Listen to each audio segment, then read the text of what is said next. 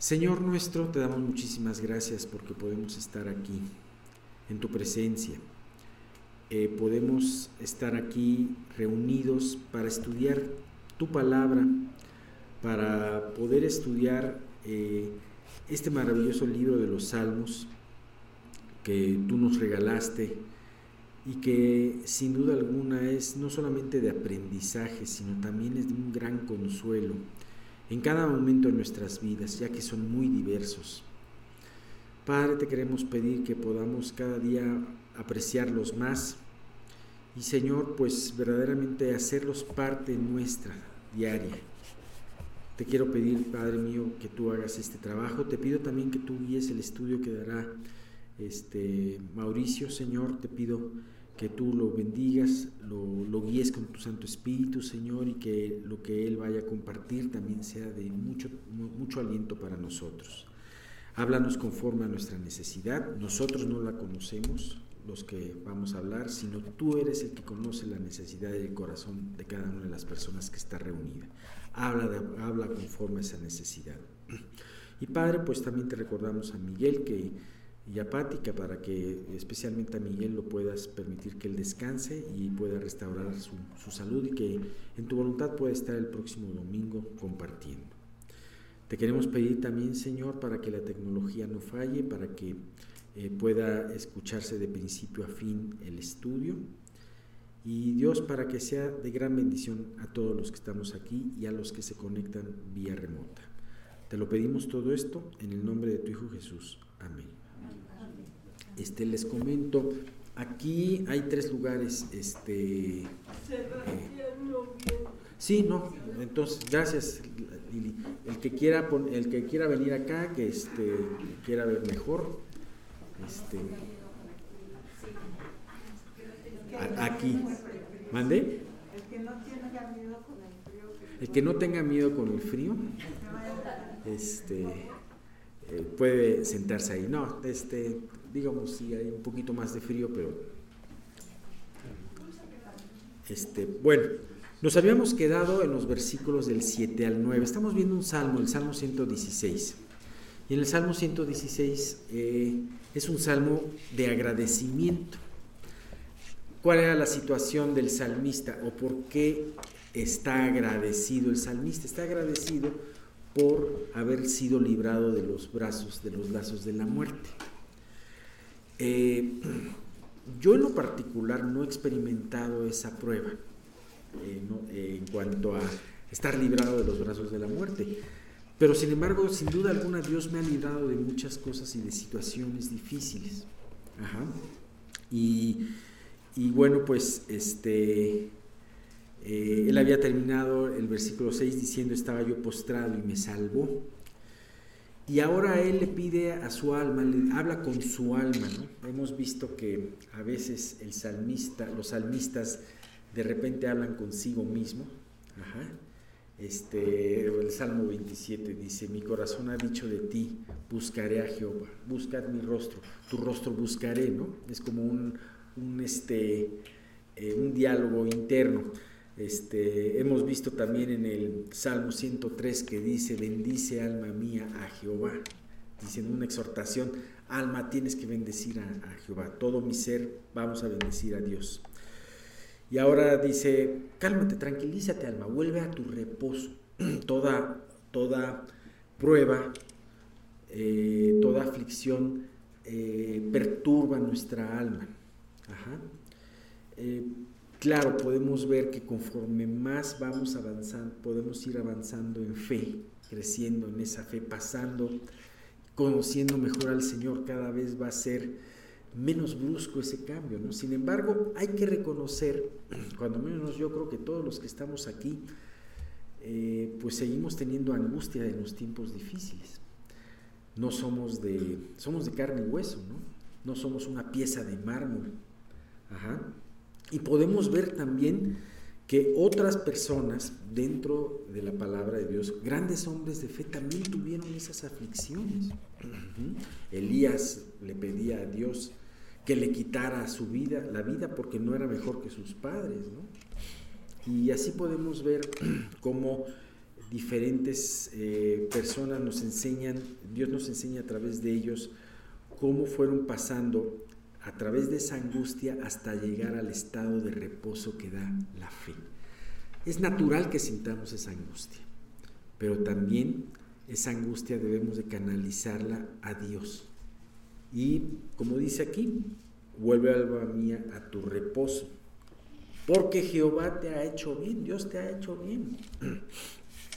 Una de las cosas que siempre pasan cuando estamos en una prueba o una aflicción es olvidarnos de las bondades de Dios, olvidarnos de la, de la, este, eh, de la misericordia, de la provisión de Dios que nos tiene en ese momento. Muchas veces sufrimos en nuestras vidas porque nos pasamos lamentando por lo que no tenemos. Y aún a veces podríamos decir, bueno, es que eso es para una persona que sea muy codiciosa, ¿no? Yo me lamento porque no tengo un Ferrari, O porque no tengo una casa en un, conjunto residencial muy bonito, o me lamento por muchas cosas. No, no, no estoy hablando de eso. A veces tú puedes tener necesidad, aparentemente necesidades eh, muy eh, eh, ciertas, muy reales, y lamentarte porque todavía Dios no te responde. Bueno, Dios, a, lo que tú vas necesitando, Dios te lo va a ir dando y, te va a ir respondiendo conforme a lo que tú necesitas. O sea, es un Dios que nada le cuesta trabajo el proveerte este, de lo que tú necesites, ¿no? Sin embargo, eh, en ese tiempo, mientras Él no te provee, ¿cómo eres con respecto a lo que ya Él te proveyó? Ajá. Entonces, eh, aquí el salmista le recuerda a su alma, repósate alma, porque Dios te ha hecho bien. No, no, no dice Dios te hará bien. O algún día Dios te puede hacer bien. No, Dios te ha hecho ya el bien. Ya tienes el bien en ti. Ya está, o ya, ya, ya Dios te ha hecho ese bien. Y habla de tres cosas. Dice, pues tú has librado Tú has librado mi alma de la muerte, mis ojos de lágrimas y mis pies de resbalar. Andaré delante de Jehová en la tierra de los vivientes. Fíjate qué hermoso. Aquí hace, tres referencias y vamos a verlas. Tú has librado mi alma de la de que, ah, dice reposa alma, porque has librado, Dios te ha librado de la muerte. Sin duda alguna, por lo que se ve en el Salmo, la muerte, el salmista fue librado de la muerte. Quizás la situación de cortar sus días a la mitad, Digo, finalmente todos vamos a morir. Pero sin embargo, aquí el lamento probablemente haya sido, sigo siendo joven y tengo muchas cosas por delante y de repente vino una amenaza de muerte. Ajá. Probablemente no se trataba de un hombre anciano, sino ya de un hombre, de, un hombre de mediana edad. Eh, sabemos y vamos a ver en el Salmo una cosa muy importante, que agradable delante de Dios es la muerte de sus santos. Pero eso todavía no llegamos allí, a, a esa parte del Salmo. Pero aquí él decía, libraste mi alma de la muerte. Y es algo muy hermoso porque hemos visto ejemplos inclusive en la Biblia de personas a las que Dios le prolonga su vida más tiempo, lo salva de una situación de muerte. Y entonces, cuando eso viene de Dios, lo ve como una segunda oportunidad para poder vivir delante de Él. Dios te puede contestar cualquier oración. Si tú de repente recibes una mala noticia en tu estado de salud y, y tú en tu corazón anhelas tener más tiempo aquí en la tierra, bueno, Tú puedes pedírsela a Dios. Y de hecho lo natural es que inclusive a veces nos, reunimos a orar para que Dios te, eh, guíe tu, salud, ¿no? tu, sanidad. Pero eh, también hay algo muy importante. Si Dios me da esto que le pido, ¿en qué lo voy a usar? ¿Para qué quiero vivir más años? ¿Quiero vivir más años para mí o quiero vivir los años que me restan para Él? Ahora, eh, recordemos que estos salmos son salmos que ha estado, que que son los salmos que cantó Jesús en la, en este, en la última cena. Haciendo, para los que no, han estado, no estuvieron en esa explicación, estos salmos, del Salmo 113 al, al Salmo 118, se llaman el Jalel egipcio. Son salmos aleluya. Y eh, tradicionalmente estos salmos se acostumbran, eh, se acostumbraban y se acostumbran a recitar en la celebración de la Pascua en las familias judías. Entonces, eh, en los evangelios nos habla que Jesús con sus discípulos, después de la cena, de la última cena, ellos cantaron un himno. Entonces, muy probablemente, siguiendo todo eso, hayan sido estos salmos los que ellos hayan cantado, ¿no? Y habíamos visto cómo esto adquiere a, través de, este, de esta escena un significado muy especial para todos nosotros. ¿no? Mira, Jesús, imagínate cantando, eh, porque has librado mi alma de la muerte. ¿Sabes? Algunas horas después él iba a ser crucificado y muerto. Pero adivina qué, la historia no terminó ahí viene el evento más importante y que da significado a nuestra fe, la resurrección. Los lazos de la muerte no pudieron contener a nuestro Salvador. Y eso es una promesa maravillosa. Sabemos nosotros que algún día vamos a morir. Jóvenes o ya ancianos, vamos a morir. Vamos a enfrentarnos a ese paso que es la muerte y va a ser en la voluntad de Dios y va a ser agradable delante de Dios. Sin embargo, esta es una gran promesa de que al haber Cristo resucitado y, los lazos de la muerte no pudieron retenerlo, también los lazos de la muerte no van a retener a todos aquellos que han creído en Él. Jesús los ha, lo ha prometido y les ha prometido dar vida eterna. Entonces esto da, una, da una, este, un punto de vista distinto. ¿no? Bien, eh, aquí hay algo muy importante, dice, también has, eh, la, la segunda parte dice, mis ojos de lágrimas. Las lágrimas, en los salmos se habla mucho acerca de las lágrimas y de alguna manera las lágrimas de los ojos nos refieren al padecimiento que, que tenemos en la prueba. Dice, este, por eso dice, esto me costó sangre, sudor y lágrimas, ¿no? Por ahí dice un dicho, ¿no? Y dice, pues sí, es que te costó trabajo y sufriste y padeciste, ¿no? Entonces las lágrimas, quitaste las lágrimas. Hay lágrimas, pero aquí la gran eh, este, consolación es que Dios siempre va a consolarte. Él seca nuestras lágrimas. Ahora, hemos hablado muchas veces del sufrimiento. La voluntad de Dios no es, cuando, él, cuando Dios te rescata y eres parte de su pueblo, no quiere decir que se va a acabar el sufrimiento en tu vida. Hay muchos falsos, eh, falsos maestros, falsos predicadores que hablan, este, ya no vas a sufrir más. No, no sabes que si vas a sufrir más, si vas a seguir sufriendo, si vas a seguir padeciendo. Pero, ¿sabes qué? Aquí la situación es que tú vas a encontrar que el sufrimiento tiene un propósito.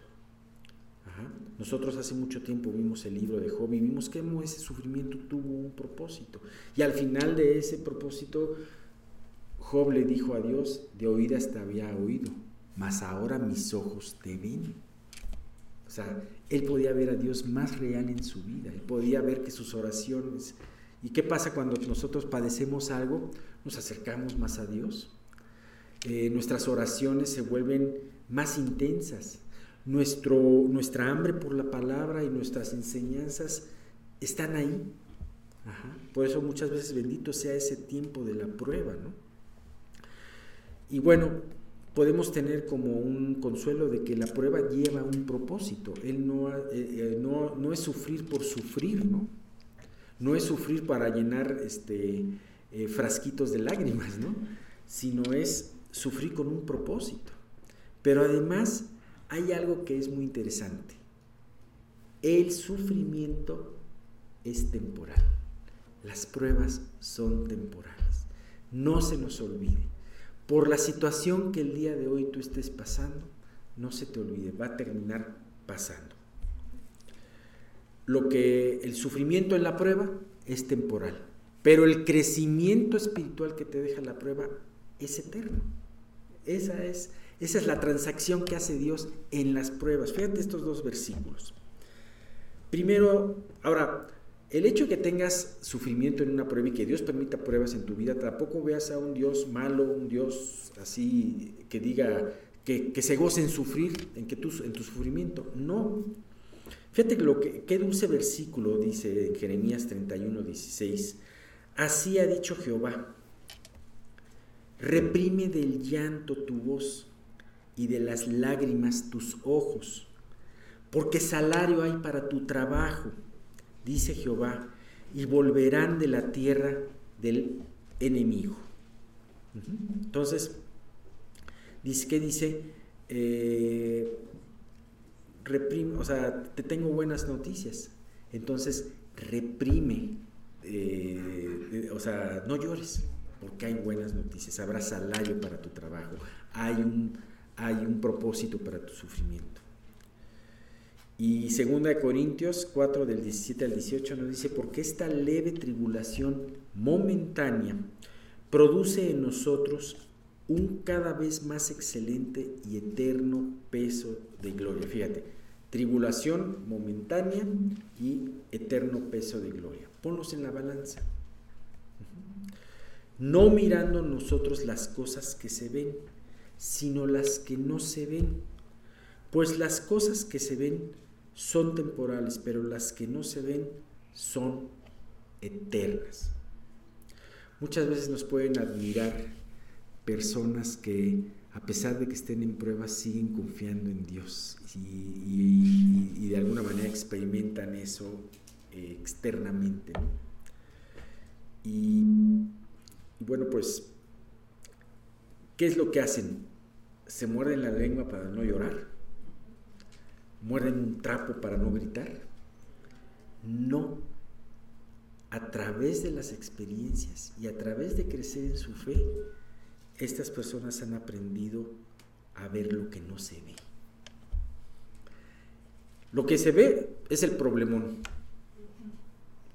pero ellos han aprendido a ver, a ver y a escuchar lo que no se ve y lo que no se oye normalmente. Hace mucho tiempo un misionero en la, este, en la selva de Venezuela, eh, finalmente iba con la gente de, la tribu, gente que ya habían conocido a, Cristo, esta gente. Y entonces iban de cacería. Ustedes saben que en la selva hay un, hay un sinfín de, ruidos, ¿no? Este, los changos, los, este, las cigarras, este, todos, un montón de ruido. ¿no? Y de repente se paran los indígenas y empiezan a decir, ¿ya oíste? Es el pavo de la selva, el silbido del pavo de la selva. Y entonces esta persona les dijo, yo francamente no escucho nada, yo escucho un chorro de ruidos, pero menos el silbido de un pavo. Y decía, concéntrate, estate tranquilo y concéntrate. Y dice que conforme se fue concentrando, los otros sonidos se fueron apagando y fue escuchando un sonido muy dulce de este animalito.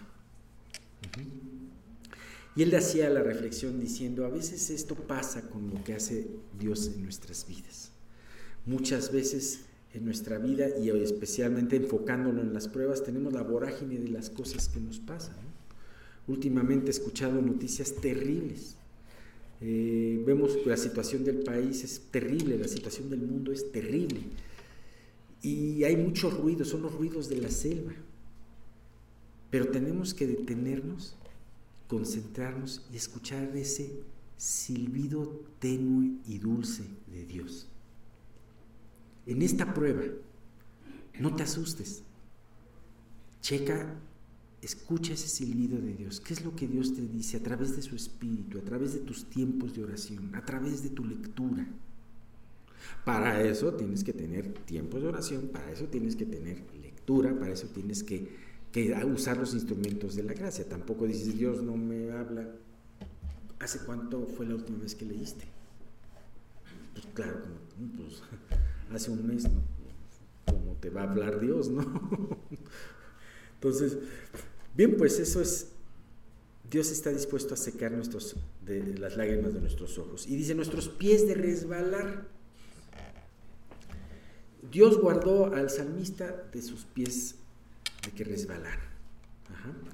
Ah, no sé si a veces llegas a un lugar con el zapato no indicado, pero gracias a Dios que hay alguien que está al lado de ti que te sostiene y aún hasta te deja sus dedos marcados para este pero bueno pues te dejó los dedos marcados pero evitó que te resbalaras y que se marcaran otras cosas más este, más dolorosas ¿no?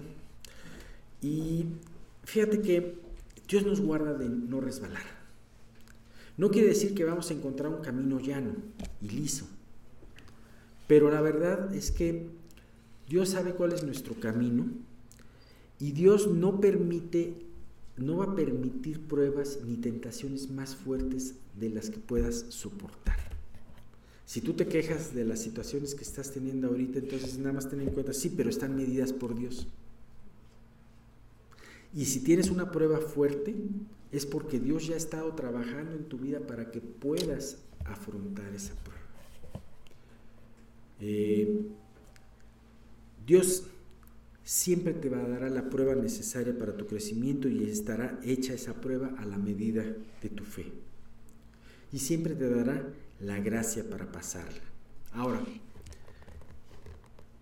el punto está otra vez de nuestra parte. ¿Qué, vas a, ¿Qué vamos a decidir en cada prueba? ¿Vamos a decidir invocar a Dios? Como lo hace el salmista, invoqué a Dios. ¿O vamos a decidir este, desesperarnos y alejarnos enojados de Dios? Tomando la situación en nuestras manos. Tenemos el ejemplo de Asaf, un ejemplo maravilloso de este hombre de Dios en el Salmo 73. Salmo 73, eh, cuando me lo compartieron hace mucho tiempo y lo descubrí, pues realmente fue un salmo muy, muy bonito.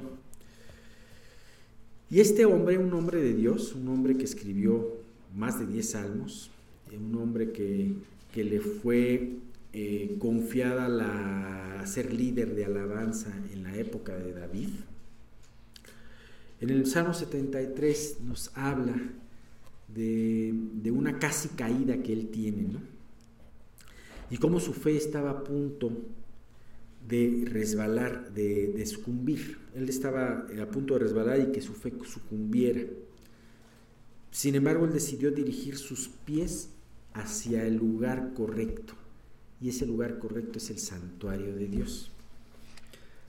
Dos partecitas de este salmo dice, Salmo 73, 2 dice, en cuanto a mí, casi se deslizaron mis pies, por poco resbalaron mis pasos. Fíjate, le empieza esto, primero empieza este salmo con una alabanza y después en el segundo versículo eh, nos trae esta situación, casi se deslizaron mis pies, por poco se resbalaron mis pasos.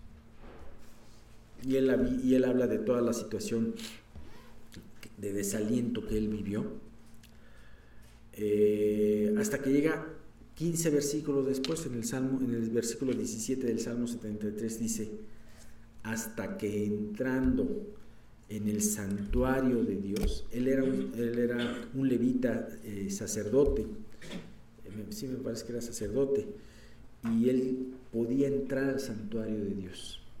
Hasta que, o sea, imagínate, un, un hombre que tenía que enseñar de Dios, estaba desalentado. Estaba diciendo, ¿por qué al malo, el malo prospera, no le pasa nada? ¿Y por qué a los buenos Dios los hace sufrir los tiene, los tiene llenos de restricciones? Sin embargo, este hombre en vez de decir, de quitarse su vestimenta y guardarla y mandar todo a volar, él decide dirigir sus pasos al santuario de Dios y en el versículo 17 dice, hasta que entrando en el santuario de Dios, comprendí el fin de ellos. Entrando al santuario de Dios, este hombre comprendió dónde estaba puesto en él delante de Dios y dónde estaban puestos estos hombres que no se acordaban de Dios y que aparentemente tenían una prosperidad. ¿Sabes? Así como las pruebas en la vida del Hijo de Dios, las aflicciones en la vida del Hijo de Dios son temporales, las riquezas y el bienestar en la vida de los impíos también son temporales. Y él comprendió esto. Y más rápido se pasa una prueba y más rápido se pasa una situación de bienestar sin Dios, de aparente bienestar sin Dios. Y bueno, pues esto nos debe de llevar, y con esto hacemos un enlace al siguiente, a la siguiente parte que veamos después. En el último versículo, andaré, andaré delante de Jehová en la tierra de los vivientes. Una vez que ves esta magnífica liberación y que te das cuenta el plan que Dios tiene para tu vida, ¿qué decisión tomas? Este salmista dijo, el resto de mi vida voy a andar delante de Dios, en presencia. Que, o sea, sabemos que la presencia de Dios siempre está y Dios nos está viendo siempre. Dios no deja esa fidelidad en nuestras vidas, pero a veces nosotros caminamos como si Dios no nos viera. Y no me estoy refiriendo a que hacemos cosas malas para que, a fin que Dios no nos, no nos ve, ¿no? No, no, sino más bien no estamos conscientes en nuestras decisiones, en nuestro diario vivir a veces de que están los ojos de Dios puestos sobre nosotros. ¿Cómo caminamos si estamos conscientes de esta magnífica verdad? Muy diferente a como, normalmente caminaríamos, ¿no? En el temor de Dios. Entonces caminemos de esta manera. Y este, Enoch Enoch, eh, el séptimo desde, desde Adán, vivió 65 años. No, no, no fueron 900. 65 años vivió Enoch. Y este, a tuvo un, un este, hijo que se haga muy conocido, Matusalén y Matusalén es el hombre que más años ha vivido en esta tierra, 969 años. Pero Matusalén quiere decir, cuando él muera, Dios viene. Entonces, eh, viene un juicio. Cuando él muera, cuando este bebito muera, yo creo que cualquier tosecita, así, Este, eh, cuando Él muera, Dios viene. O sea, ¿qué quiere decir? Que viene el juicio. Y entonces, este hecho hizo que Enoch, em, o sea, dice la Biblia que, y, después, y a partir de que nació eh, Matusalén, Enoch caminó con Dios 300 años y se llevó Dios a Enoch. Entonces, qué impresionante porque finalmente esto fue una situación que abrió los ojos de Enoch, como esperemos que todos estos salmos y estas enseñanzas abran nuestros ojos para decir, bueno, si la Biblia dice andaré en la presencia de Dios todos los días de mi vida, ¿qué vamos a decidir? Ay, qué bonito estuvo esa parte. No, más allá, ¿qué vamos a decidir? ¿Cómo vamos a, a conformar nuestra vida a esta verdad? ¿Y qué pasos tenemos que hacer cada uno de nosotros en nuestros hábitos, en nuestras prioridades para poder realmente andar delante de Dios el resto de nuestras vidas. No importa que tengas 80, no importa que tengas 60, no importa que tengas 40 años o 20 años. ¿Qué vamos a hacer? Bueno, aquí terminamos con esta parte. Justamente en Deuteronomio, eh, pues ya venía esta parte de de que el pueblo de Israel en algún momento iba a pedir un rey. Y dice Deuteronomio 17, 14, Cuando hayas entrado en la tierra que Jehová tu Dios te da, y tomes posesión de ella y la habites, y digas, pondré un rey sobre mí como todas las naciones que están en mis alrededores. Ciertamente pondrás por rey sobre ti al que Jehová tu Dios escogiere. De entre tus hermanos pondrás rey sobre ti. No podrás poner sobre ti a hombre extranjero que no sea tu hermano, pero él no aumentará para sí caballos, ni hará volver al pueblo Egipto con el fin de aumentar caballos. Porque Jehová os ha dicho, no volváis nunca por este camino, ni tomará para sí muchas mujeres, para que su corazón no se desvíe. Ni plata ni oro amontonará para sí en abundancia. Y cuando se siente sobre el trono de su reino, entonces escribirá para sí en su libro una copia de esta ley, del original que está al cuidado de los sacerdotes levitas, y lo tendrá consigo, y leerá en él todos los días de su vida, para que aprenda a temer a Jehová su Dios, para guardar todas las palabras de esta ley y estos estatutos para ponerlos por obra para que no se eleve su corazón sobre sus hermanos, ni se aparte del mandamiento a diestra ni a siniestra, a fin de que prolongue sus días en su reino, él y sus hijos en medio de Israel. Dios ya sabía que Israel iba a pedir reino, y se lo dijo a Moisés. Y lo hace para que el pueblo de Israel lo tuviera siempre presente al leer las escrituras con los levitas, ¿no? Ahora estoy a punto de leer otra cosa una advertencia larga y que la voy a leer también en voz alta, para que prestemos atención y escuchemos la palabra repetidamente, que será el punto de inflexión en la historia de Israel. Vamos a volver al capítulo 8 de Samuel, donde estamos, pero en el versículo 10, que es donde nos quedamos en el estudio que les había compartido la vez pasada, por allá de, de octubre. Dice capítulo 8 de Samuel, versículo 10. Y refirió Samuel todas las palabras de Jehová al pueblo que le había pedido rey. Dijo pues, así hará el rey que reinará sobre, nosotros, sobre vosotros. Tomará vuestros hijos y los pondrá en sus carros y en su gente de a caballo, para que corran delante de su carro. Y nombrará para sí jefes de miles y jefes de cincuentenas. Los pondrá a sí mismo a quedar en sus campos y siguen sus mieses, y a que hagan sus armas de guerra y los pertrechos de sus carros Tomará también a vuestras hijas para que sean perfumadoras, cocineras y amasadoras. Asimismo tomará lo mejor de vuestras tierras, de vuestras viñas y de vuestros olivares, y les dará a sus siervos. Diezmará vuestro grano y vuestras viñas para dar a sus oficiales y a sus siervos. Tomará vuestros siervos y vuestras siervas, vuestros mejores jóvenes y vuestros asnos, y con ellos hará sus obras. Diezmará también vuestros rebaños y seréis sus siervos. Y clamaréis aquel día a causa de vuestro rey, que os habréis elegido, mas Jehová no os responderá en aquel día. A mí me impacta este versículo, ¿no? Ahora, ¿cuál es la palabra que se repite en, estos versículos? Él dice que el rey tomará y tomará y tomará y tomará y tomará, ¿no? Tomará lo mejor, tomará sus mejores hombres de Israel para su servicio personal tomará un impuesto mayor del que ya tenía, que en realidad no era el impuesto, era en realidad pues esta ofrenda, ¿no? Pero aún así pues, va a poner impuestos y pues los que más tiene, ¿no? Porque ya no va a ser de lo que tú le des a Dios, ¿no? Sino ahora sí va a ser de, lo tienes que dar. Les quitará algunas de sus libertades, les quitará algunas de sus finanzas, les quitará algunos de sus medios de subsistencia para que el rey subsista. Pero ¿por qué es eso importante? Porque el pueblo al elegir su propio rey piensa que va a conseguir lo que Dios no puede dar, cuando en realidad va a perder más de lo que el pueblo pensaba. Y lo que Dios está haciendo aquí lo hace a lo largo de su palabra. Escuchemos otra vez. Él nos da mandamientos y nos da ejemplos para advertirnos de lo que sucede cuando elegimos un camino apartado de Él, para que reconsideremos nuestras opciones de vida mientras leemos estas cosas y las escuchamos en su palabra.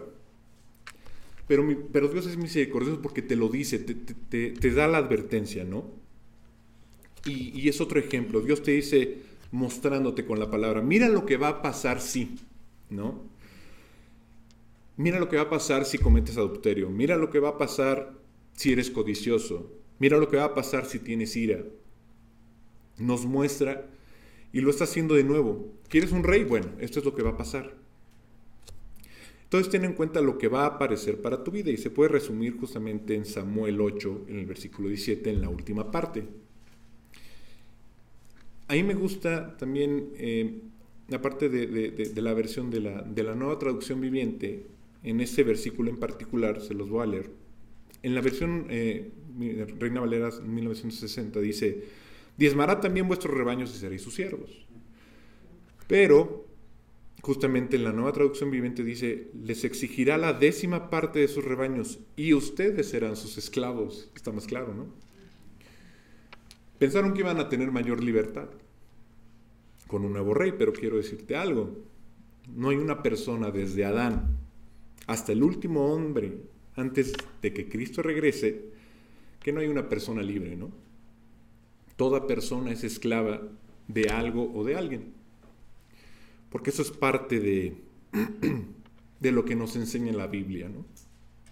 Por muy libre que alguien se declare, por muy autónomo o que se jacte de ser, en realidad no es libre, nadie es libre. Toda persona es esclava de algo, de alguien.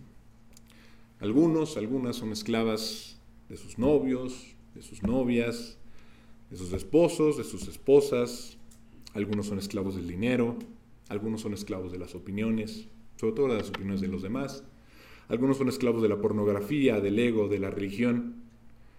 Las escrituras declaran que todos los hombres son esclavos. Ahora, eso puede sonar como un pensamiento muy, pues muy triste, no muy deprimente, ¿no? Pero aquí es donde deja de ser deprimente. Todo depende de quién sea tu maestro, de quién sea tu amo. Es posible que, no me creas tal cual, ¿no? Estaba platicando con unos compañeros y, y todos estudian filosofía. Y siempre es un debate con esto, ¿no? Y siempre buscan, no, que la virtud, no, pues que no es así, no, es que es el determinismo, etc. Pero les digo, todos son esclavos. Lo que vayas a hacer hoy, tú eres esclavo de eso. Somos, exactamente. Veamos lo que dice la Biblia acerca de esto. Dice Romanos 6, 16, 16 ¿no? Vámonos si quieren para allá. Que dice, ¿no sabéis que si os presentáis a alguien como esclavos obedientes, sois esclavos de aquel a quien obedecéis? o del pecado que lleva a la muerte, o de la obediencia que lleva a la justicia. Es decir, cualquier cosa a la que obedezcas tú, eso será tu amo, ese será tu amo. En el Antiguo Testamento, donde estamos, hay un ejemplo que invita a esa reflexión en la esclavitud, y a mí me encantó para compartírselas el día de hoy. Cuando un hombre en la antigüedad ah, poseía un esclavo, después de una cierta cantidad de años, debía, debía dejar de ir a ese esclavo para ser un hombre libre. Pero la instrucción no se detenía ahí. Si ese esclavo que había sido libre amara tanto a su amo y contemplara el gozo de estar bajo su dominio, tendría la opción de volver con su jefe y decirle, anhelo ser tu esclavo para siempre, anhelo ser tu siervo para siempre. Entonces había este tipo de práctica donde sus orejas eran perforadas siendo la prueba de su libertad, pero también de su decisión de volver con su amo y estar bajo sus resguardos hasta su último aliento. Si quieren, vamos a leerlo, no me crean a mí, vamos a leerlo. Vámonos a Deuteronomio 15. En Deuteronomio 15, en el versículo 12, viene esta, esta instrucción y dice, si se vendiere a ti tu hermano hebreo o hebrea, y te hubiere servido seis años, al séptimo lo despedirás libre, y cuando lo despidieres libre, no le enviarás con las manos vacías. Le abastecerás liberalmente de tus obras, perdón, de tus ovejas, de tu era y de tu lagar. Le darás de aquello en que Jehová te hubiere bendecido, y te acordarás de que fuiste siervo en la tierra de Egipto, y que Jehová tu Dios te rescató. Por tanto yo te mando esto hoy. Si él te dijere, no te dejaré porque te ama a ti y a tu casa, y porque le va bien contigo, entonces tomarás una lesna y horadarás su oreja contra la puerta, y será tu siervo para siempre. Así también harás a tu criada. No te parezca duro cuando le enviares libre, pues por la mitad del costo de un jornalero te sirvió seis años. Y Jehová tu Dios te bendecirá en todo cuanto hicieres. Entonces le, das, le abres la puerta de, todo lo que, lo que lo que te dio, básicamente, ¿no? Dice que le darás parte de tus ovejas, de tu de tu lagar. Yo no sabía lo que era era, tal cual. Pero la era es esta... Hacen, hacían como un círculo, creo que todavía lo hacen en algunos, algunos lugares, un círculo para justamente como trillar el trigo, valga la redundancia, ¿no? Como que lo echan ahí en un círculo y pasa como, como un caballo y le da vuelta así como para, para sacar el trigo de las, de las espigas, ¿no? Y el lagar es justamente esta unas, unas tinajas para, para las uvas, ¿no? donde las pisaban saliera el vino. Y la lesna, la lesna es eh, con lo que lo horadaban, era, si conocen los, los, cómo trabajan los zapateros algunas veces para hacer estas cositas como, como adornitos, son estas como puntas, ¿no? Afiladas. Bueno, no, ni siquiera son afiladas, nada más creo que, que sí la punta, pero es como larguita y que, que le van haciendo así, ¿no? Es, es como muy común en la, en la, peletería. Y yo no la conocía, pero dije, ah, pues sí, o sea, lo ponían en la puerta y perforaban su, sus orejas, ¿no? Entonces, cuando lo lees y pasas de otro, ¿no? Y demás, pues hay muchas leyes que no, no, no las vemos, no las comprendemos y, y, poco a poco Dios, Dios te las va mostrando, ¿no? Pero es una instrucción que, que Dios dijo, pero pero yo la veo como profética, ¿no? Profética de, Jesucristo como, como maestro, es decir, que cuando conoces realmente a, tu Señor y comprendes la, bondad eh, que tiene tu, tu, Señor y, la vida que te da, incluso con, con, libertad siendo siervo, y Él te da la oportunidad de, de, de quitarte esa, pues sí, ese, ese, ese yugo, de alguna manera, y te dice, ya eres libre, y tú tomas esa libertad y le dices, oye, creo que yo no sé, o no quiero vivir de otra manera que no sea contigo, y se la devuelves, se la vuelves a dar, en lugar de seguir tu camino y, tus propias decisiones, ¿no?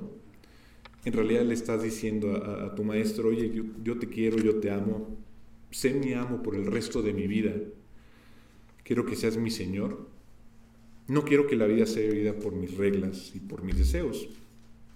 En realidad anhelas que, que, que, Él, que ese Señor, que ese, ese Maestro se siente en el trono de tu corazón para ser el comandante de tus caminos. ¿no?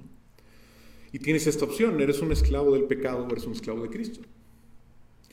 Y te digo algo, el cuerpo de Cristo también fue horadado, pero fue para pagar nuestros pecados. Así que no es ajena, ajeno a esta instrucción tampoco. Si quieren, ahora vamos a Gálatas, en el capítulo 4, en el versículo 3, donde vamos a ver otra referencia a la esclavitud. Gálatas 4:3 comienza diciendo,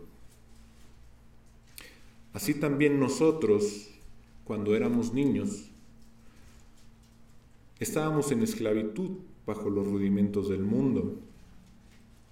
Pero cuando vino el cumplimiento del tiempo, Dios envió a su Hijo, nacido de mujer y nacido bajo la ley, para que redimiese a los que estaban bajo la ley, a fin de que recibiésemos la adopción de hijos. Y por cuanto sois hijos, Dios envió a vuestros corazones el espíritu de su Hijo, el cual clama, Abba Padre. Así que ya no eres esclavo, sino hijo. Y si hijo, también heredero de Dios por medio de Cristo.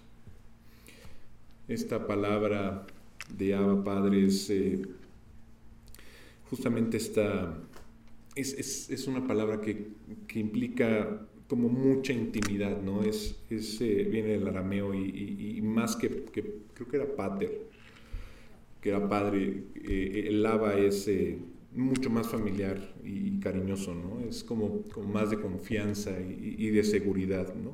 Sobre todo en, en, Dios, ¿no? Y es una frase que en realidad nos recuerda la relación personal que, que tenemos y, y, que podemos intimar con Dios como nuestro Padre amoroso, ¿no? Esta que te da confianza, seguridad y esperanza. ¿Por qué se los digo? Porque después vamos a ver cómo, cómo Samuel tenía esta, esta, esta confianza con Dios, ¿no? Hablando justamente también de, de la esclavitud y cómo se le entregas a Dios. Pedro también lo dice, y lo dice Judas incluso, en sus cartas, eh, cuando comienzan, sobre todo en 2 de Pedro, dice salutación, ¿no? Y dice en el capítulo, 2 de Pedro 1 dice, Simón Pedro, siervo y apóstol de Jesucristo, ¿no? A los que habéis alcanzado por la justicia de nuestro Dios y Salvador Jesucristo una fe igualmente preciosa que la nuestra. Gracia y paz os sean multiplicadas en el conocimiento de Dios y nuestro Señor Jesús. Pero ese siervo y, siervo y apóstol, ¿no? Igual Judas eh, eh, dice, Judas, siervo de Jesucristo. ¿no? También, también él dice, yo también, pues sí, o sea, mi libertad se la di a Dios, ¿no? O más bien mi esclavitud se la di a Dios cuando Él me liberó, ¿no? Ahora, prestemos atención a esto.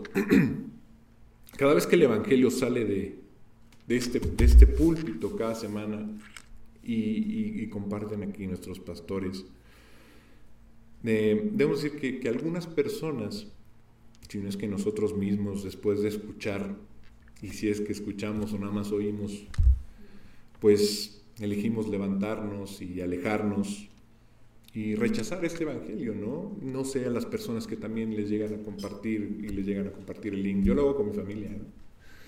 Cuando me ha tocado eh, compartirles, pues, ah, o sea, a ustedes aquí, em, yo se los, se los doy, ¿no? Pero yo creo que algunos sí los, los ven, ¿no? Y otros creo que, que no. Los que sí me comentan, pues ya supe que, que la vieron, ¿no? Pero hay algunos que, que simplemente no.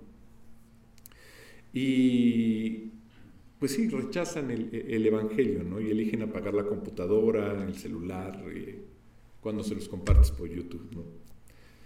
Y mientras se levantan y, no se conmueven por las palabras de Cristo y lo que Él hizo en la cruz, si siquiera considerar el, precio que él, que él pagó por nuestras almas, pues siguen caminando normalmente en, en la vida, ¿no? ¿Y qué es lo que hacen? Declaran en ese momento que que, que, hay, que hay alguien más, más poderoso que Dios, más poderoso que Cristo, ¿no? que, que ellos se rinden a alguien más poderoso que Él. Y no hay un momento en el que yo y seguramente ustedes piensen en ellos, ¿no? En por qué, por qué ir por algo más que Cristo, ¿no? ¿Hay algo más grande que, que Dios? Y no se me quita la convicción y seguramente a muchos de ustedes tampoco, ¿no? Sobre sobre todo a mí cuando me toca estar aquí compartiéndoles. Porque en el fondo de, mi corazón sé que yo también en su momento elegía otra cosa, ¿no? Para servir, dejando lugar a, a despreciar la palabra en su momento. Pero ni siquiera está cerca de la bondad de Dios porque te sigue buscando, ¿no? Y no importa si todo el mundo vive, vive de la misma manera, uno ya no cuando lo acepta y, sabe que es, que es esclavo y, sabe que Dios te puede liberar. Cuando te libera, tú nomás le das tu, misma libertad con la que te, dice, yo te quiero seguir también. Ahora, ¿me estoy perdiendo al, servir a, Jesús? O sea, a ellos, ¿no? Diciéndole a, los que, a los que rechazan el Evangelio, pues les digo que no. Es decir, Alabo a Dios cada vez al recordar que, Él me salvó. Alabo a Dios en cada momento cuando, cuando hablo con ellos, ¿no? Porque tengo la oportunidad de decirles, oye, hay, un salvavidas, ¿no? No te tienes que hundir con el Titanic, Y digo, se los había comentado alguna vez, que sepan que no debe de existir ni una onza de envidia en su corazón, ¿no? Porque aquellos que viven según la carne, y tienen estos beneficios tan engañosos, pues no debería existir ¿no? ninguna envidia, ¿no? porque Dios dice en su palabra que, que no hay paz para los impíos. En Isaías 48, 21, justamente te lo dice. No hay paz, dijo mi Dios, para los impíos, así, tal cual, ¿no? No, no, hay, no hay otra manera de decirlo, ¿no? Y pueden tener todo lo que desean, ¿no? Tal vez no todo lo que quisieran tener, pero sí pueden tener derroches de muchas cosas, ¿no? Para perderse entre los placeres de la vida, ¿no? Y no hablo de dinero, ¿no? Simplemente tu corazón, ¿no? Tu corazón, tu mente te lleva a muchas, a muchas cosas.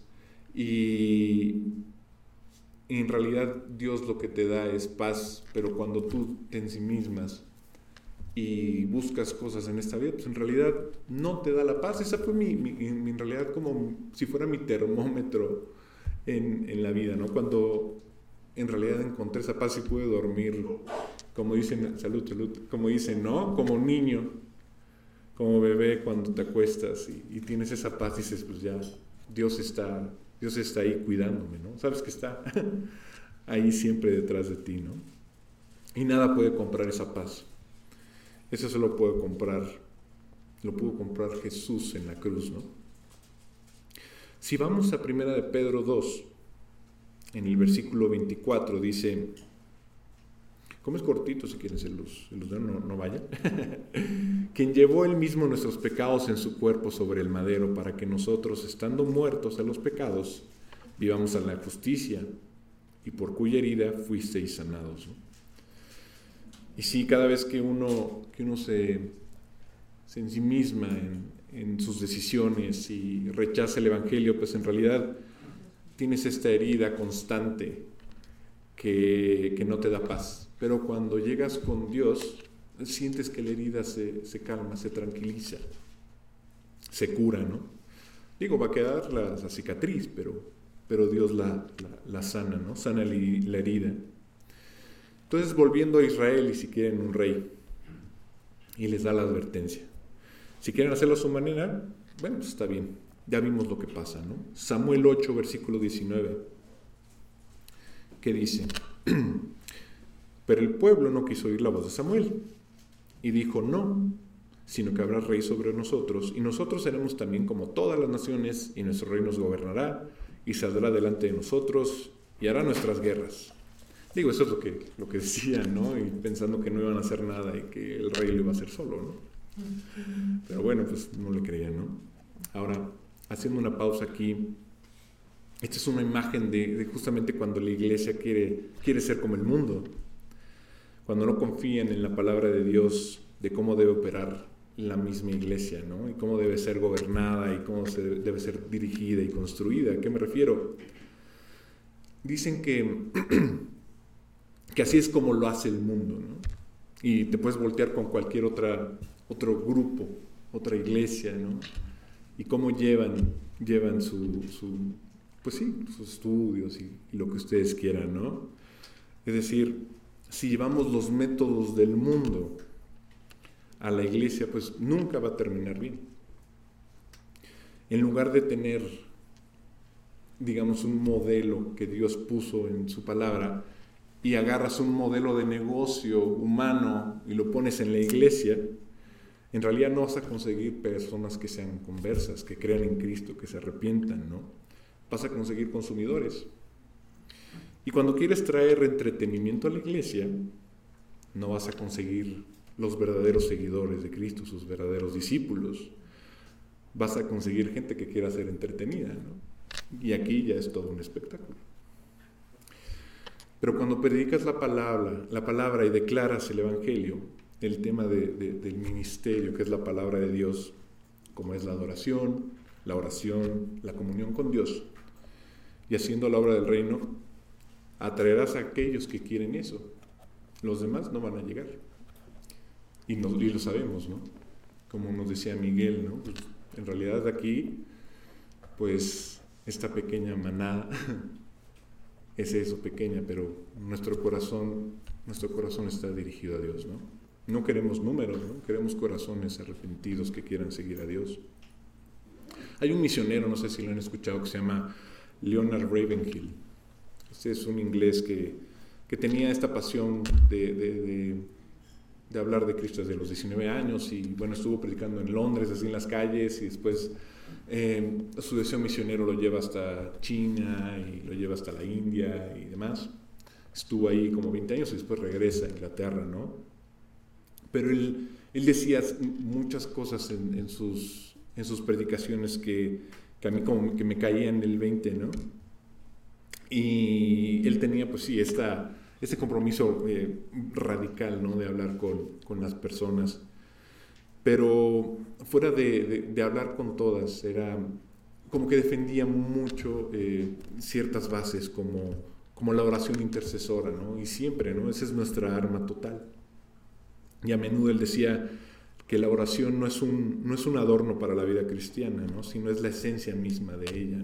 Y sin oración, pues no te puedes comunicar ni siquiera con Dios. O sea, no tienes comunión con Dios sin oración. ¿no?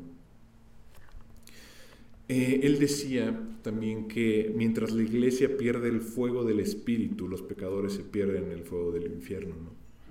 Entonces, ¿qué quiere decir? O sea, venimos a escuchar la palabra para encontrarnos con Dios o para escuchar un sermón acerca de Él. Porque sermones hay muchos en, en internet, ¿no?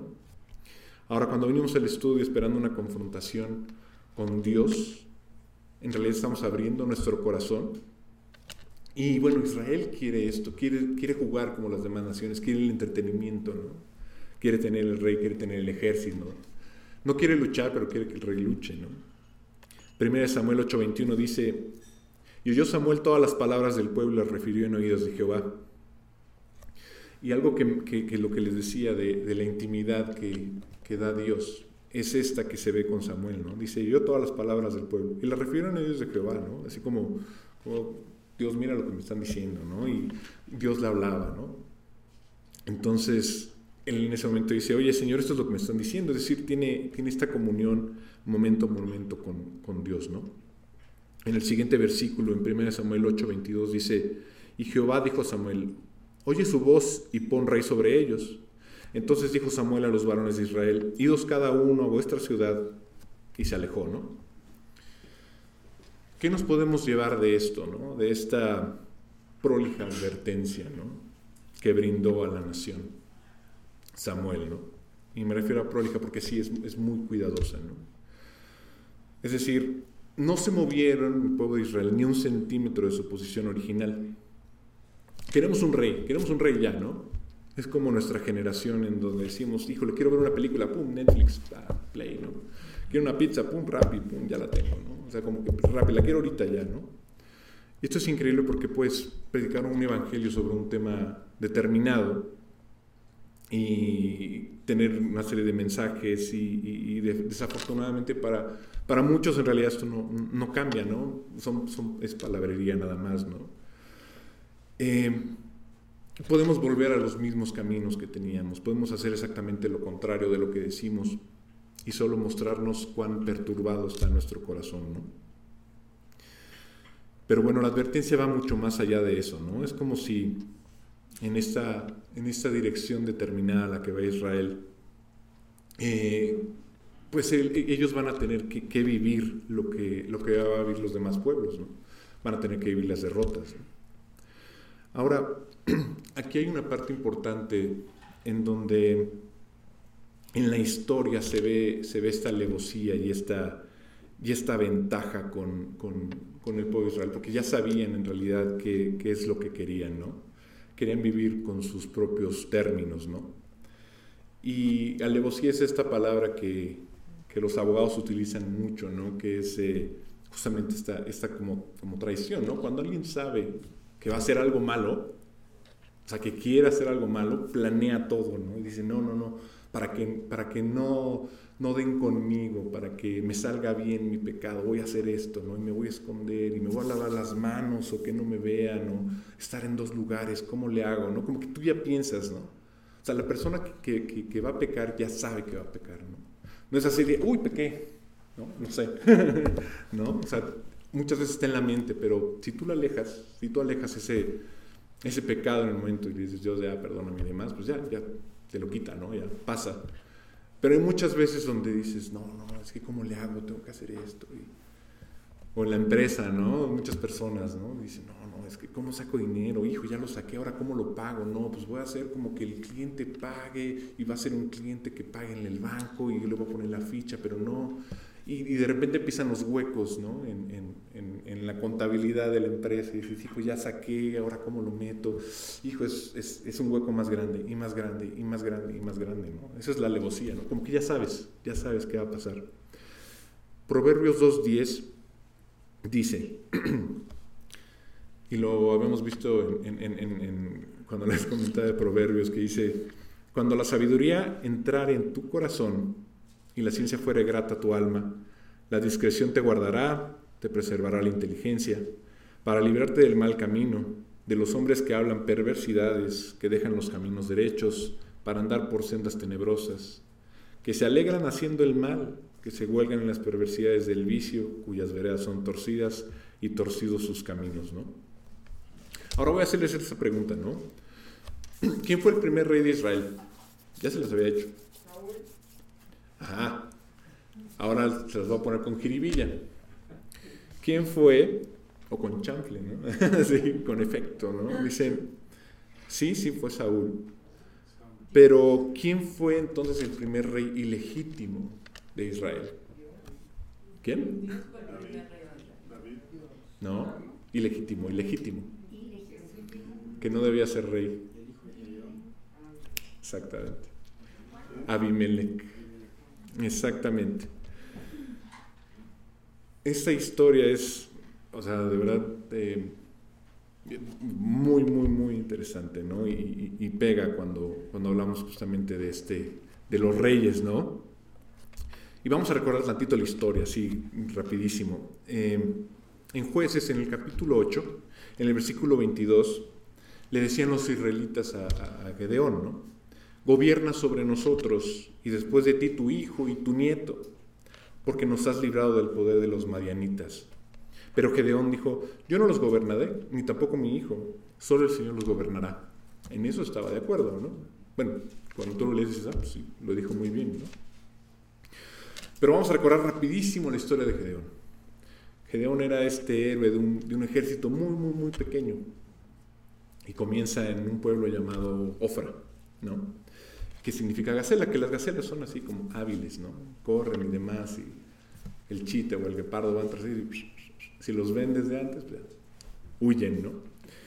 Y era un granjero, un granjero, pues digamos que era un granjero tímido, no se consideraba un héroe. De repente un día, mientras escondía el trigo del enemigo, porque llevaba, llegaba el enemigo con, digamos, con todos sus animales y demás, y se llevaba toda la, comida que estaba en Israel. Y decía, dice la Biblia que, eran así como innumerables, ¿no? Muchísimo. Entonces lo que hacían era la escondían.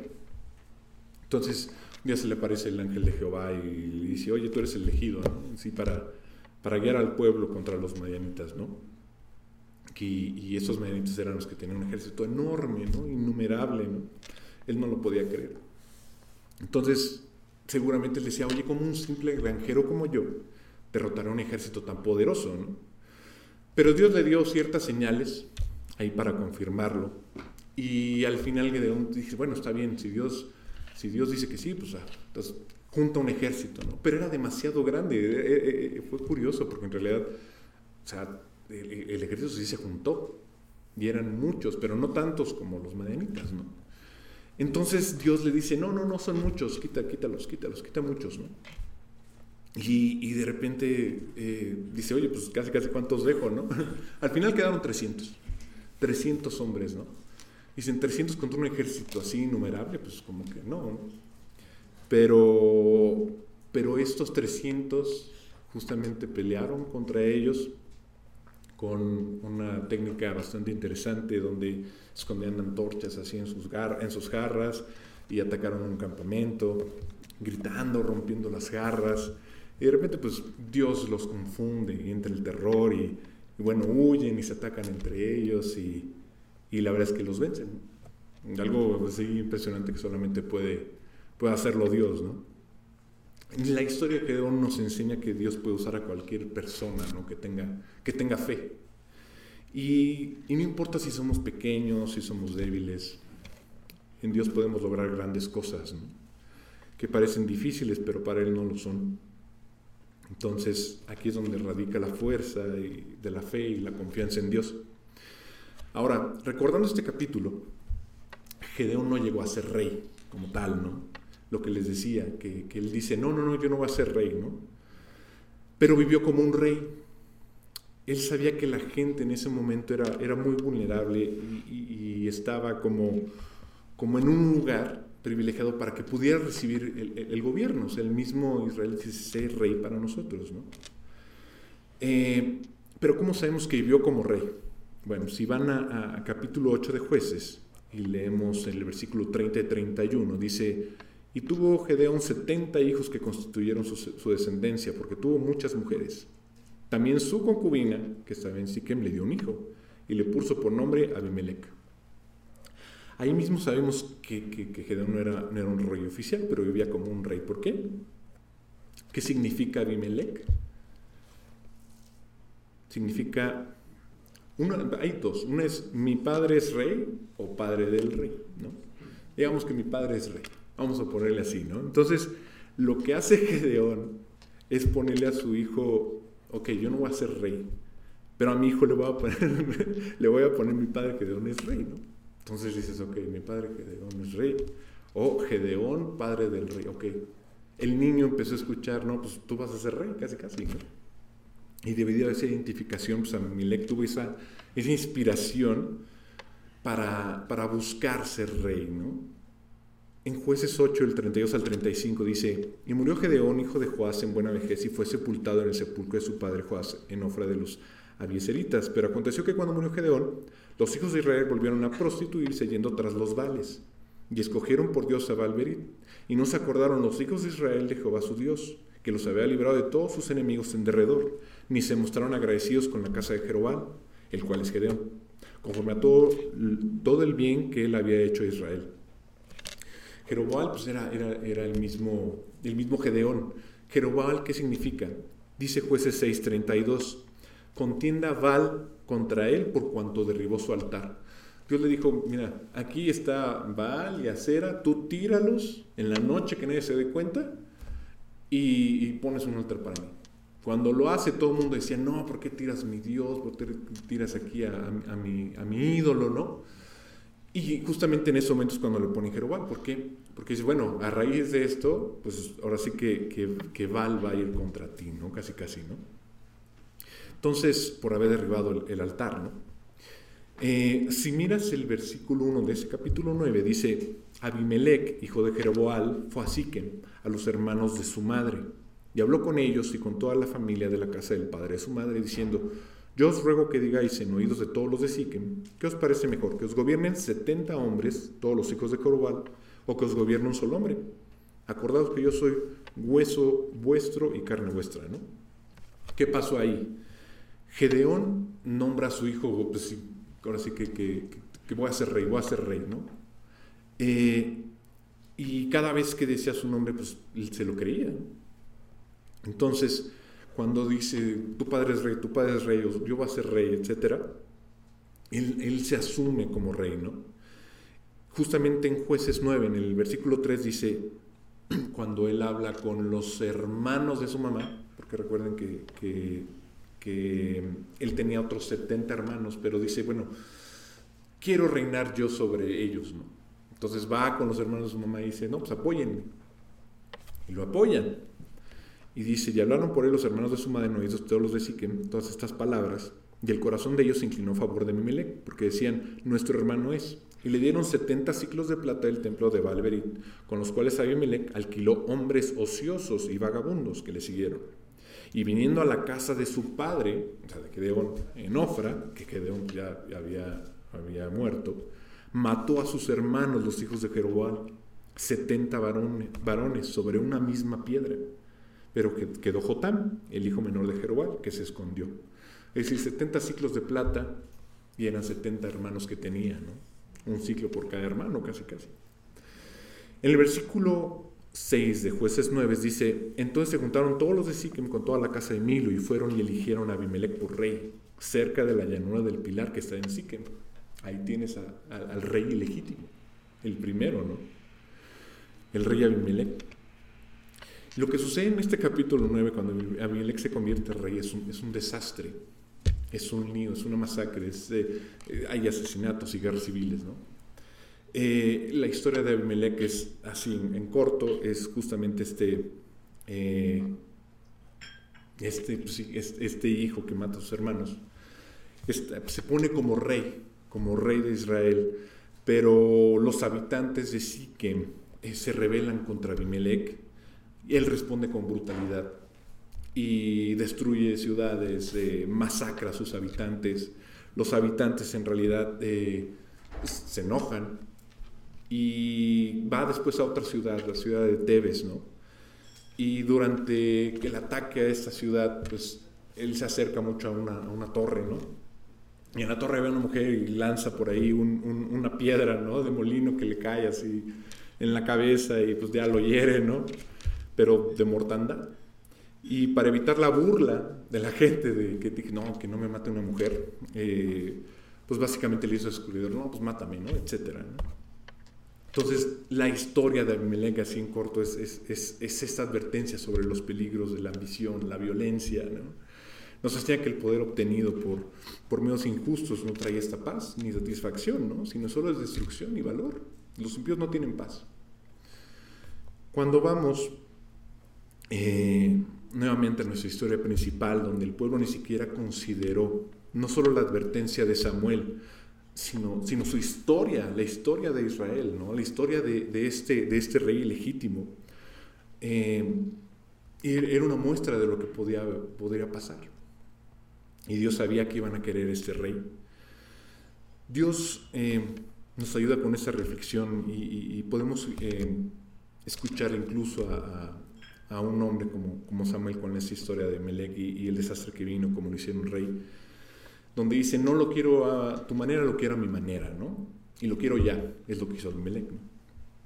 Entonces, si sientes en algún momento esa resistencia también con Dios, a sus mandamientos, al tiempo de Dios, a los caminos de Dios en tu vida, pídele a Dios que suavice tu corazón, que, esté más dispuesto, que esté más capaz de, hacerle caso a, la palabra de Dios. Porque vamos a ver aquí que, Samuel eh, lo que quiere es eh, también decirle a, Israel lo que va a pasar, ¿no?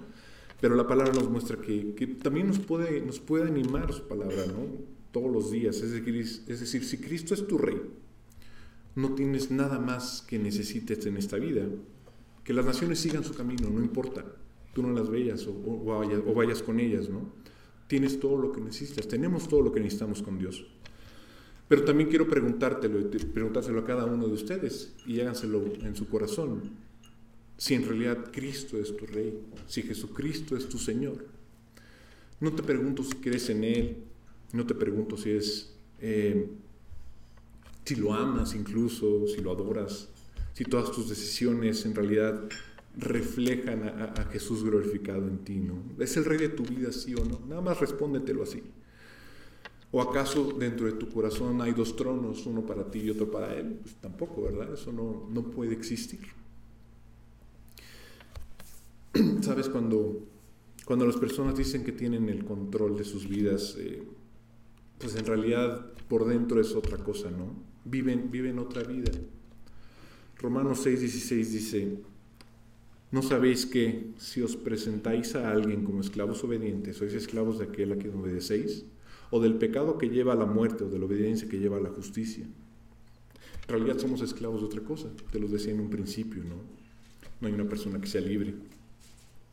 Aquí leemos cómo Samuel, si tuvieran un, bueno, como van a tener un rey, un rey humano, les recuerda que este rey tomaría y tomaría, ¿no? Pero algo genial y que nos salva es cómo, cómo Jesús en realidad tomar siendo el rey, Él es el que da y es el que da y da y da y da mucho más de lo que, de lo que tú entregaste para servirle, ¿no? Porque Él dio su vida, dio su vida por nosotros. Y si es que en alguna ocasión haces un rey a alguien más, pues tomarás, tomarán mucho más de lo que tú estás esperando, ¿no? Porque Él no vino para ser servido, sino para servir. Vino a dar su vida por rescate de muchos, vino a morir por nosotros, y nos tiene que quitar estos vanos deseos porque en su muerte nosotros, nosotros vivimos, ¿no? Si te entregas a Él. No podemos perder con Dios, eh, con Él solo ganamos. Lo que es vivir la vida por nosotros mismos, ya lo conocemos, ¿no? Eh, yo recuerdo que en, su momento, y se los platicaba en mi testimonio, pues sí, uno es, uno es cruel consigo mismo, ¿no? Uno toma decisiones incorrectas que perjudicaron a mi mamá, a mi familia, ¿no? Pero cuando Cristo se convierte en rey y comienza a ordenar mi vida, y lo sigue haciendo todos los días, y te sigue jalando las orejas, obvio, Y no solo me bendijo a mí, sino también bendijo a, a quienes me rodeaban. Cristo sí se convirtió en el reino de mi vida. Y eso afecta pues cada, cada, cada parte de ella, ¿no? cada una de esas, de esas secciones en, en mi vida. ¿no? Entonces, si haces rey a Jesús, significa que tienes que obedecerle e ir todos los días al, al, estudio de los domingos, pues no, no, en realidad no. Él no solo gobierna un día a la semana, Él gobierna toda tu vida. Se trata de que Él te lleve, te guíe, se gloríe en cada paso que das con su palabra. Y te lo digo con gozo, es, es, es, genial y, ustedes lo saben, ustedes lo conocen. Y les ha, no sé si les ha pasado que cuanto más les sirven, más dulce es estar con Dios. Uh, desde que comencé a, o que me invitaron a, compartirles estos, estudios, yo he sentido esa, pues, eh, primero esa bendición de poder compartírselos y segundo que, que, Dios conmueve mi corazón porque sé que, que Cristo es, es, mi rey en cierta manera y está conquistando cada vez más partes de mi vida. Espero que la conquiste todo porque hay muchas veces donde dice, híjole, como dice a Pablo, ¿no? Como, ¿por qué tengo que hacer esto? Si, si sé que no me conviene, ¿no? Pero bueno, gracias a este Dios, a este Dios, a este Dios. Y la verdad es que, es que es, un milagro para todos. Ustedes conocen lo que Dios ha hecho en sus vidas, ¿no? Y muchas veces es inexpresable lo que uno quiere decir acerca de Dios, ¿no? Imagínense cuando estemos enfrente de su presencia, ¿no? Leonard Ravenhill les decía, decía algo irónicamente, ¿qué vas a hacer cuando llegues a la eternidad si no puedes quedarte una hora con Dios aquí abajo, ¿no? Es decir, imagínate, cuando estamos en el estudio y de repente dices, híjole, tengo que hacer esto, tengo que hacer aquello, ¿no? Pues dices, bueno, si, si, si somos creyentes, cuando estemos con Dios, pues no. Pues la verdad dices, no, no voy a llegar si estoy pensando en eso, ¿no? Entonces te digo hoy, ¿estás abatido el día de hoy o algún domingo? ¿Estás desanimado? Tal vez no estás donde quieres estar el día de hoy en la vida. ¿O crees que estarías mejor en algún otro lugar? Mira, no importa. Si tienes a Cristo, tu vida está más allá de tus relaciones, tu vida está más allá de tus circunstancias financieras, tu vida está más allá de lo que quieres hacer. Aunque las penas te detengan en algunas ocasiones de las cosas que has planeado, tu vida es más que eso. Es más que las decepciones, vida es más que los fracasos que sientes y que nos han aplastado en alguna ocasión. ¿no? Nuestra vida es más que eso para Dios. Como decía Alex, eh, cuando decían, si tienes 20, 30, 40, 50, 60, mira, no importa cuántos años tengas, después de esta vida viene la eternidad. ¿Y sabes algo? ¿No te hubiera gustado, o no has pensado en algún momento que te hubiera gustado tener la compañía física en este mundo de Jesús al lado de ti? ¿Recuerdas a los discípulos? Pensaban y decían, y le decían a Cristo, no, no, mira, ven Jesús, mira qué bonitos edificios, mira todos los adornos, ¿no? y Jesús les decía, miren, ni vean esto, no pasará mucho tiempo hasta que todo esto esté derrumbado, ¿no? Mateo 24, 1 dice eso. Cuando Jesús salió del templo y se iba, se acercaron sus discípulos para mostrarle los edificios del templo, ¿no? Respondiendo él les dijo, ¿veis todo esto? De cierto os digo que no quedará aquí piedra sobre piedra que no sea derribada. Entonces es impactante la contestación. Le dice, no, no importa, ¿no? Porque él tenía una perspectiva eterna. Y justamente Jesús tiene, mira esta, esta, esta autoridad. Bueno, le decía, ¿no? Que a pesar de que tenía esta autoridad con los demonios, eh, él les dice a sus discípulos, no importa tampoco, alégrense que sus nombres están escritos en el cielo, ¿no? Eh, Lucas 10, 19 y 20 justamente lo dice. He aquí os doy potestad de hollar serpientes y escorpiones y sobre toda fuerza del enemigo y nada os dañará. Y les dice, pero no os regocijéis de que los espíritus se sujeten, sino regocijaos de que vuestros nombres están escritos en los cielos. Es la perspectiva eterna de Dios, de los discípulos. Y necesitamos volver a eso, necesitamos volver a, esa raíz, al momento de, de, cantar nuestros himnos, de, de, de orar unos por otros de volver a, a, a, conectarnos los, los, miércoles con ese sentido, ¿no? Yo sé que sí, digo, yo, yo lo veo y lo siento, ¿no? Pero es un recordatorio para, para mí, para, para ustedes también que, que hoy me estén escuchando, ¿no? Miren, la vida, la vida duele, pero la gloria, la gloria viene, ¿no? Y es mucho más liviana, lo saben, en comparación con el peso que tienes hoy en día, ¿no? Así que hay que adorar a Dios. Digámosle, Señor, gracias por las promesas eternas que tú nos das y que están a nuestra disposición, porque ya están hechas. Una cosa más, el Señor está cerca. ¿no? Justamente veníamos con, con Matusalén, ¿no? que decía Alex, ¿no? que después de él venía, venía un juicio. ¿no? Hoy con tantas cosas que, que, vemos y vemos que se cumple la palabra, sí, Él, él está, está muy cerca. ¿no?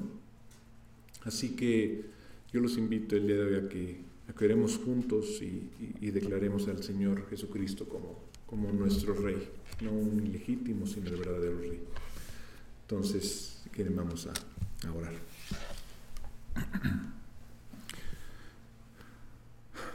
Señor, te pedimos que en este lugar, en este día, a través de tu estudio bíblico, pues nuestros corazones se muevan para adorarte, Tú eres el Rey de Reyes y Señor de Señores. Tú eres el único amo que es digno de ser servido. Te pedimos que como iglesia no sigamos a las naciones, que tomemos tus órdenes como son. Ayúdanos por tu gracia y misericordia a confiar en tus caminos y tus métodos que son los verdaderos frutos que vienen de la fidelidad de tu palabra. Ayúdanos con la alegría a vivir por fe y creer que viviendo por fe hay una gloria inefable que experimentaremos en el cielo a tu lado. Señor, te pedimos también que tú bendigas a, a Miguel en su salud, que puedas recuperarlo muy pronto. También te pedimos por Margarita para que pues, ella también se pueda sentir mejor. Y te pedimos, Padre, que, que tú nos alegres en tu salvación cada día, que nos regocijes en tu evangelio y que te decimos hoy con alabanza y que eres nuestro Rey y que ti, en ti podemos vernos como siervos, pero te entregamos nuestra libertad, nuestra vida, nuestra voluntad para amarte y declarar tu reino a todas las naciones. Te adoramos en el nombre de tu Hijo Jesús y te lo agradecemos. Amén.